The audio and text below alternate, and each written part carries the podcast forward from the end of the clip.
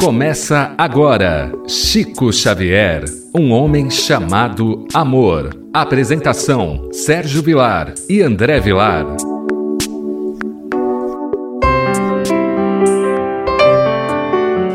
Queridos amigos, mais uma vez, pela Rádio Boa Nova, o programa Chico Xavier, um homem chamado amor. Apresentação de Sérgio Vilar e de André Luiz Chiarini Vilar. Hoje nós temos uma história muito interessante.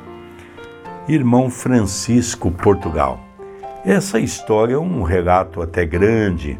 Nós vamos hoje ver o relato e nós vamos ver a psicografia que Chico Xavier dá para esse irmão. É muito interessante analisarmos esse ponto de vista, porque muitas pessoas que receberam mensagem de Chico Xavier nem sempre foi a Pedro Leopoldo ou a Uberaba. Muitas vezes a pessoa conversou com Chico até mesmo em sonho e recebeu carta de resposta de Chico Xavier. Tem muitos casos, não é, que nós conhecemos nesse sentido. Então nós vamos ver um pouquinho essa história que vale a pena nós estudarmos, né, André Luiz? Verdade, tudo que é pertinente a Chico Xavier é tido por nós com muita alegria, visto por nós, estudado por nós. Lembrando que o nosso programa não tem o objetivo de santificar o Chico, de mitificar o Chico ou de exaltar por exaltar a figura de Chico Xavier. Temos sim o intuito de mostrar a grandeza do seu caráter, a grandeza da sua moralidade, a grandeza das suas ações e não permitimos que estes exemplos caiam no anonimato. A história é a seguinte: nosso prezado irmão Francisco Portugal sentara-se ao nosso lado e dizia-nos, entristecido, não ter tido ainda uma possibilidade para abraçar Chico e falar-lhe. E em virtude de ver tanta gente na sessão e em redor do médium, calculava que seu desejo não seria satisfeito. Teria de assistir à sessão e regressar no sábado a Petrópolis, onde residia, sem ao menos receber algo de que carecia, principalmente com relação a um irmão desencarnado.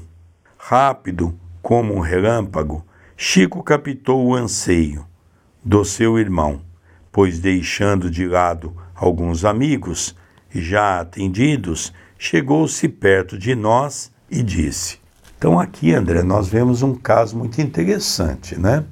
Realmente, a multidão que ia visitar Chico Xavier era algo incalculável.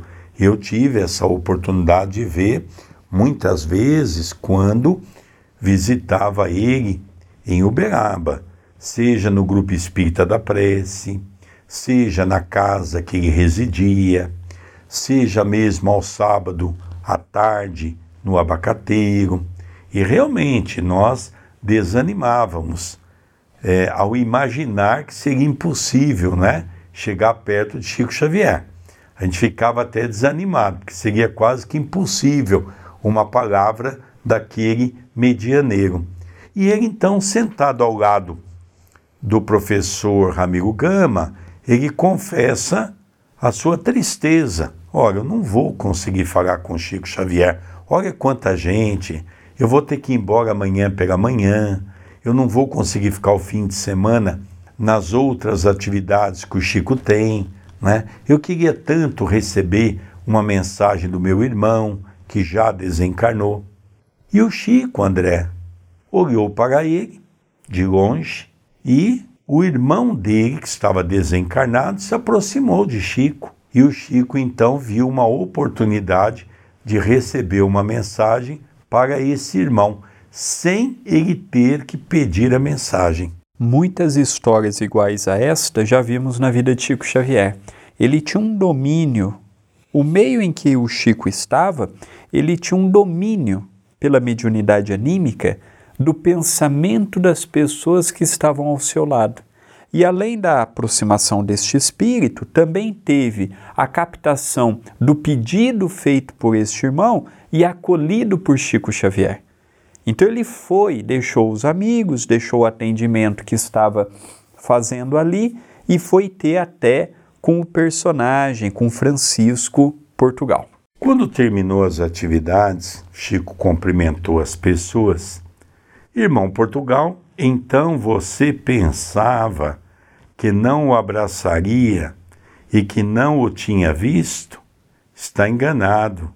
Você, como outros irmãos, também estão dentro de meu coração. Nosso caro irmão Portugal chorou de emoção. Depois da sessão, Chico lhe deu uma mensagem que recebeu, mas se comoveu.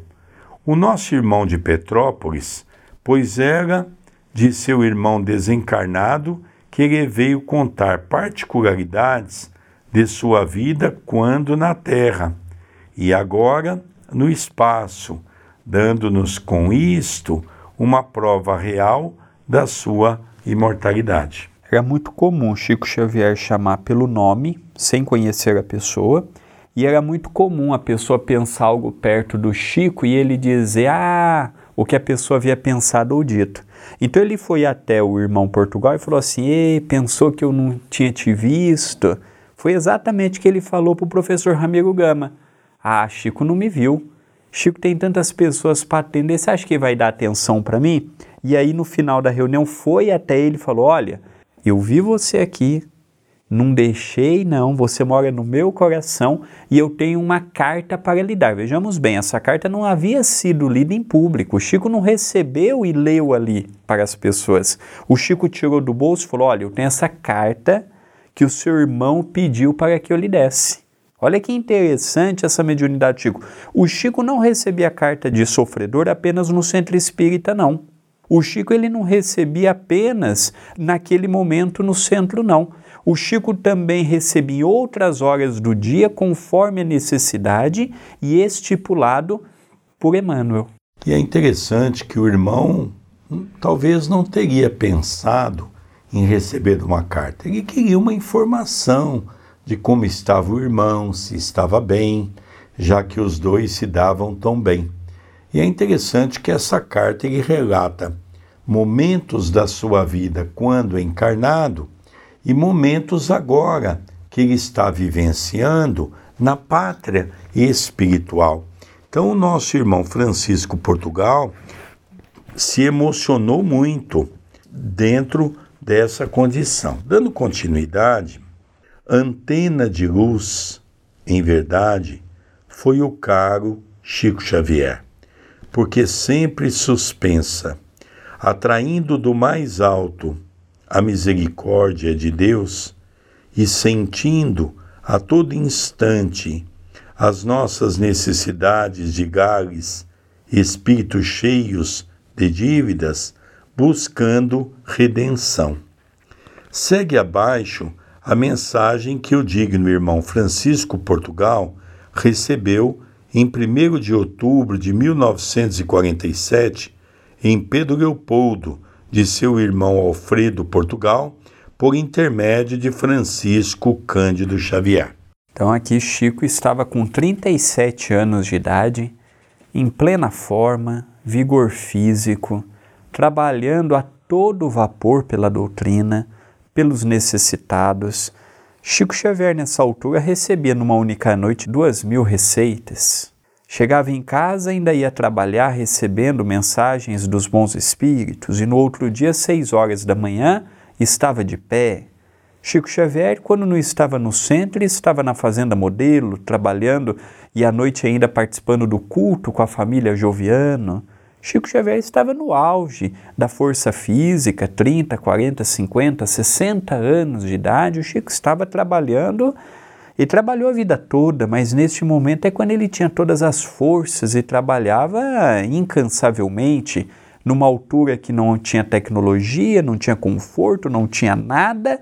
Aquele jovem, ah, numa cidade pequena como Pedro Leopoldo, com uma mediunidade simples, mas genuína, E aqui nós vamos ver particularidades da mensagem de Alfredo Portugal a seu irmão Francisco Portugal. Então, André, nós tínhamos anunciado no começo do programa que nós íamos dividir esse programa em dois. Mas acredito que vai dar para nós fazermos só nesse programa, lendo agora a carta que Francisco Portugal recebeu, porque vai dar tempo de nós aproveitarmos esse programa para que no programa que vem nós tenhamos uma outra mensagem que também vai elucidar o nosso coração. Vamos ver então a mensagem transcrita pelo professor Ramiro Gama, do irmão de Francisco Portugal, que foi ofertada a ele naquela noite de 1 de outubro de 1947. Francisco, meu querido irmão, aqui me encontro ao lado de vocês, rogando a Deus que nos ajude e nos abençoe. Perdoe-me se lhes falo aqui, de alma aberta, decorridos tantos anos sobre a minha forçada libertação. Sou o peregrino que chega de longe, cansado, desiludido.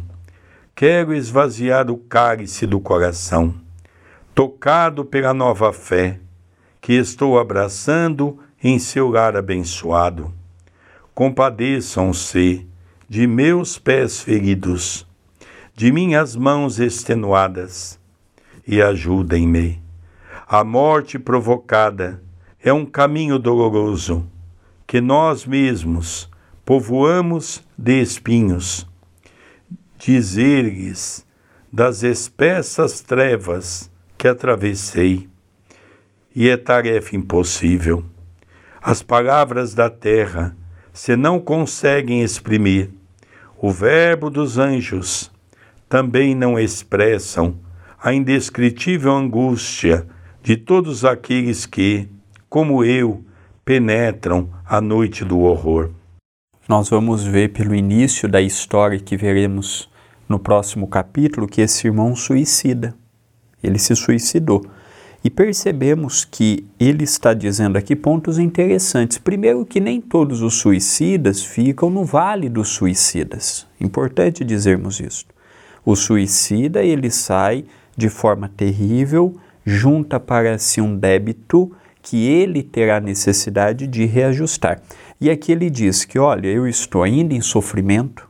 Nós temos aquela ideia de que a morte livra os nossos problemas e não livra, agrava os nossos problemas, e que ele tinha a oportunidade de, quando em quando, estar na casa do irmão participando do evangelho no lar, por exemplo. É interessante notarmos também, André, que ele mesmo descreve que já havia muitos anos do seu desencarne. E apesar de ter se passado tantos anos, ele ainda se sente como esse peregrino que se encontra cansado e desiludido, ou seja, ainda com o coração em mágoa pelo erro que ele mesmo cometeu para consigo mesmo. Nós sabemos que o maior sofrimento de desencarne na Terra ao chegar no mundo espiritual não é um acidente automobilístico, não é um acidente que nós despedaçamos o nosso corpo. O maior sofrimento no mundo espiritual é o do suicida, porque nós, primeiro que ficamos ligados um bom tempo ainda ao corpo físico, vendo-o decompor. E depois nós vamos recebendo auxílio, dentro da medida do possível. Então nós percebemos aqui, André, que o que ele sentia prazer é quando ele era socorrido e era levado para assistir o Evangelho. Mas ele também não tinha condições de ficar na casa do irmão. Ele ia só para receber as benécias do que o Evangelho pode nos propiciar para os nossos corações. Verdade. É uma história interessante. Tem pessoas que perguntam, mas o que, um suicida pode acrescentar? Olha, nós precisamos ler Memórias de um Suicida, é um livro maravilhoso pela mediunidade de Dona Ivone. precisamos ler o livro Céu e o Inferno, em que Kardec conversa com todos os tipos de espíritos. Este relato mostra o mundo espiritual nu e cru. Nós temos a ideia de que mundo espiritual é só lugares bons. Não, o mundo espiritual tem o paraíso, não com aquela ideia, mas sim com o fazer por merecer, mas o mundo espiritual também tem muitos locais de sofrimento. Dando continuidade nessa carta, diz o irmão de Francisco Portugal: Se eu pudesse, retornaria agora ao mundo para sentir-me feliz no corpo mais defeituoso da terra, a vida mais obscura nos órgãos mais dolorosamente mutilados, constituiria para mim uma benção e espero que vocês me amparem com o serviço das preces restauradoras.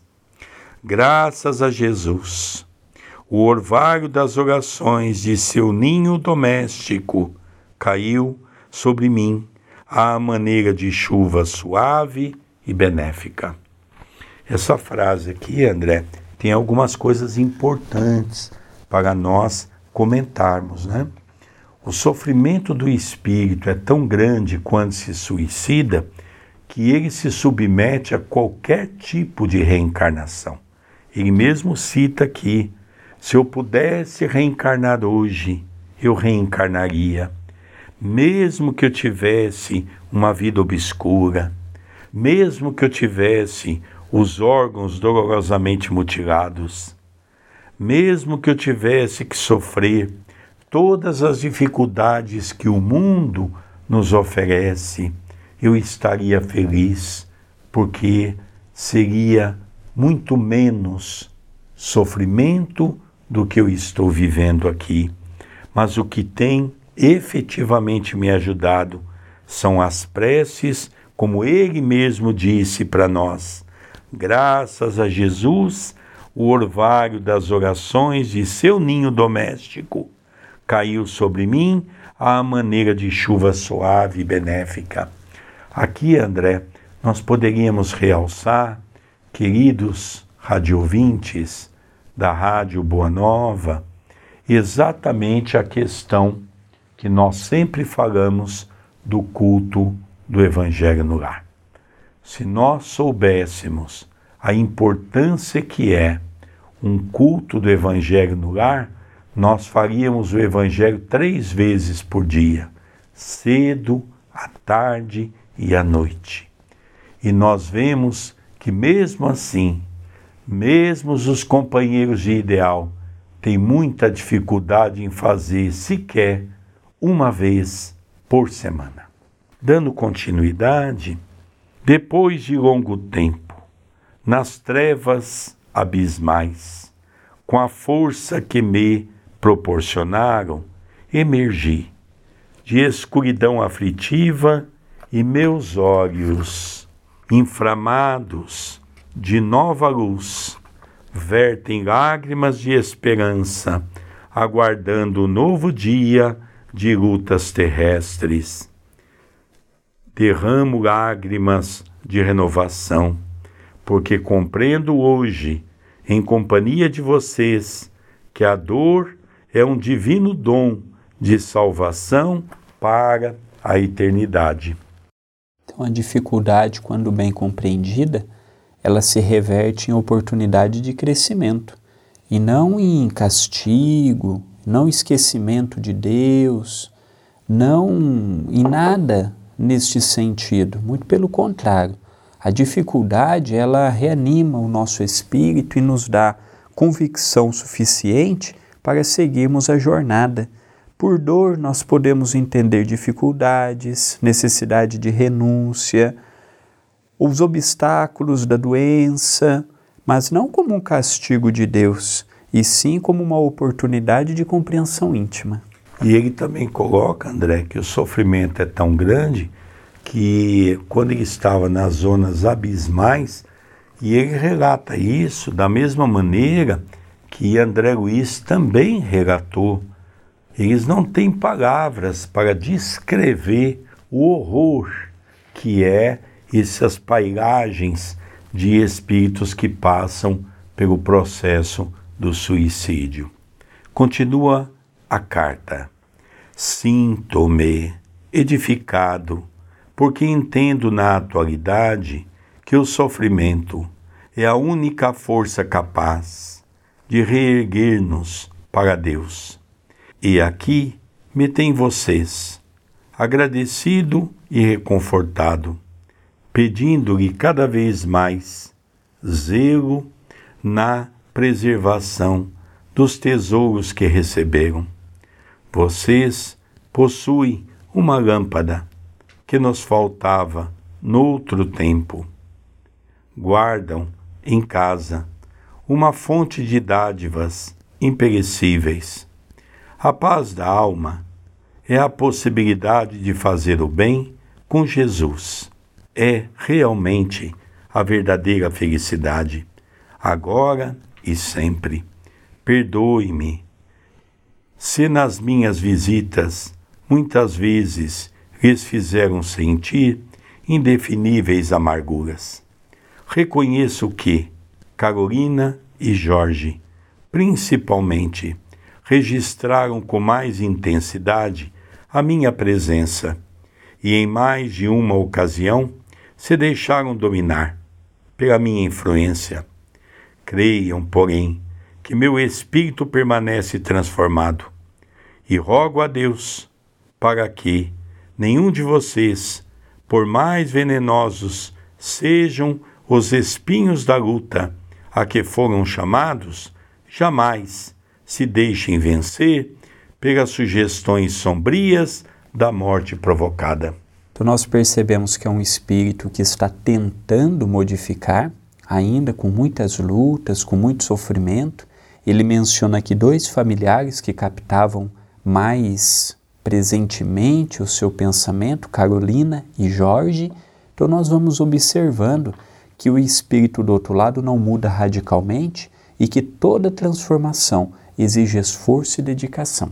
E o mais grave, né, André, ele começou a perceber que esses dois irmãos, na verdade que ele cita o nome, estavam de uma certa forma sendo influenciados até por ele também eram espíritos familiares que também tinham essa, dentro do pensamento também, essa ideia do suicídio.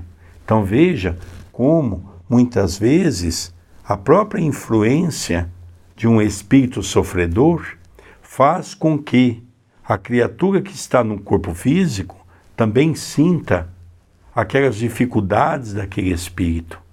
Então, isso é uma coisa muito interessante continua. Abracem a cruz da existência humana com alegria. As horas efetivamente preciosas da experiência material são aquelas em que podemos provar a nossa fé, o nosso espírito de sacrifício e a nossa vocação de renúncia. essas horas não são encontradas entre as flores que, persistem apenas por um dia, não se abrem nas câmaras felizes da vida sem trabalho digno e frutuoso. Atendamos ao convite divino, aceitando o benéfico desafio do mundo, por não recebê-lo com serenidade e amor, quase sempre perdemos nossas mais belas oportunidades de evoluir para os lucros efetivos da experiência. Fujam da tristeza, do desânimo, da desesperação. Situem a mente no santuário da fé para vencerem os dragões da sombra que rondam a porta. Então, nós vemos aqui, André, já partindo para o final, que ele fala que essas influências são exatamente quando nós permitimos entrar nessa faixa de desespero, que ele até menciona aqui: a depressão, o mal-estar, o desânimo pela vida. Então, isso é o que provoca esses dragões da sombra que agigantam em nós. Continua: não respirem o clima da invigilância e agradeçam ao Senhor tantas bênçãos de paz e luz porque em verdade seu lar é uma fonte de graças que devem ser aproveitadas a benefício de muitos. Agradeço a Carolina, Zoé, Zilda, Jorge, Silvia e Malena, as alegrias que me despertam na alma. Vocês receberam de Jesus um depósito sagrado e você, meu irmão, é a sentinela desses sublimes dons. Reduza, quanto estiver ao seu alcance, os problemas que ainda o prendem à luta material mais intensa, para que a bendita claridade do alto se reflita com brilho sempre maior em seus caminhos.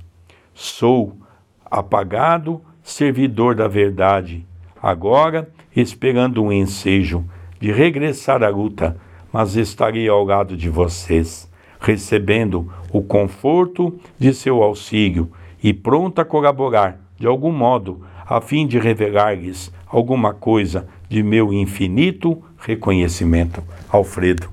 Então aqui, André, nós percebemos, né, que veja quantos nomes menciona na carta uma pessoa que sequer havia cumprimentado Chico. Chico sequer havia conhecido Francisco Portugal, quanto menos os seus familiares. Depois, embaixo, André, tem uma nota dizendo que esse jovem tinha 21 anos de idade quando ele cometeu o suicídio, já havia passado muitos anos, não é? Então nós vamos encerrando aqui o nosso programa Chico Xavier, um homem chamado amor, pela Rádio Boa Nova. Apresentação de Sérgio Vilar e André Luiz Querini Vilar. Um beijo no coração de todos e até o próximo programa. Você acompanhou Chico Xavier, um homem chamado amor.